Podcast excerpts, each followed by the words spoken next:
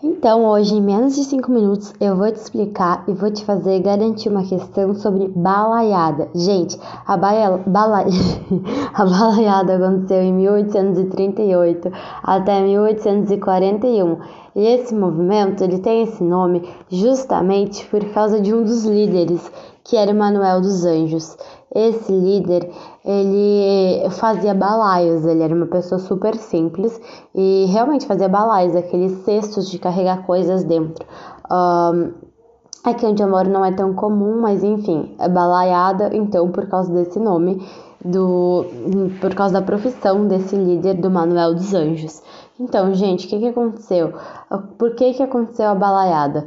Então, acontecia que esse movimento da balaiada ele foi motivado porque tinha um grande descaso por conta da província, tinha um grande descaso dos governadores provinciais com a cidade lá do Maranhão. Tinha muito descaso realmente. Então essa foi uma revolta popular que ela aconteceu quando estava passando por uma crise econômica.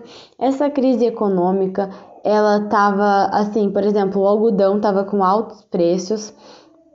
E o que aconteceu foi que, impulsionada pela lei dos prefeitos e o aumento dos impostos, aconteceu então essa tal de balaiada. Então, gente, eles estavam vivendo uma crise econômica muito grande. O preço do algodão, como eu disse, por exemplo, tinha ido lá nas alturas e ao invés ali da elite ajudar eles, né? Então, do governo provincial ajudá-los, ainda instauraram uma tal de lei dos prefeitos, aonde não era nem o município quem poderia escolher o prefeito, e sim direto o governador provincial. Além disso, eles aumentaram o preço dos impostos, então a população já estava sofrendo ali e começou a sofrer ainda mais, ou seja, eles se revoltaram. E então, quem é que eram esses revoltosos? Eram pessoas pobres.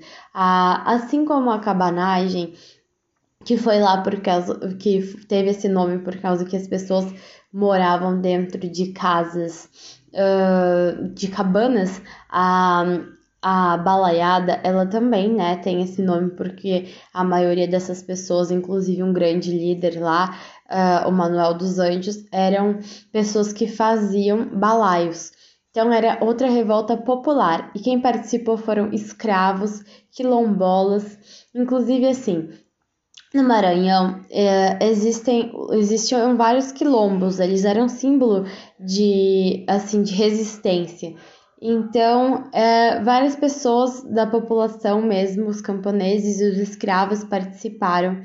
E o que aconteceu foi que eles tiveram alguns, algumas conquistas, como assim? Por exemplo, teve a rebelião dos quilombolas, que foi liderado por Negro Cosme, que é bem importante, e foram esses escravos revoltosos. Também teve a ocupação de Caxias, que foi pelo Manuel dos Anjos. Caxias era uma das cidades ali principais e eles conseguiram dominar. Então, ali no Maranhão, né?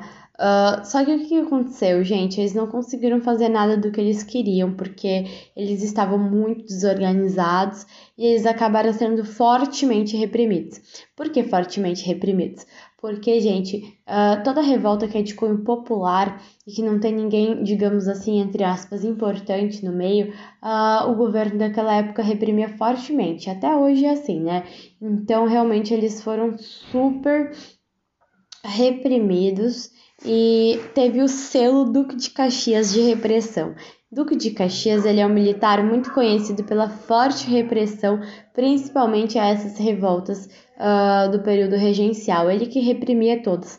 E muitas pessoas foram enforcadas, muitas pessoas foram mortas. Esse foi o fim que se deu então na balaiada. E então essa balaiada ela é um movimento principalmente muito uh, popular, também está relacionado ao contexto da crise econômica, né? E ao descontentamento dos bem-TVs.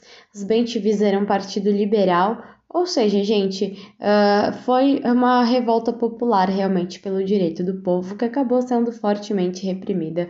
E é isso, em menos de cinco minutos eu te expliquei a balaiada.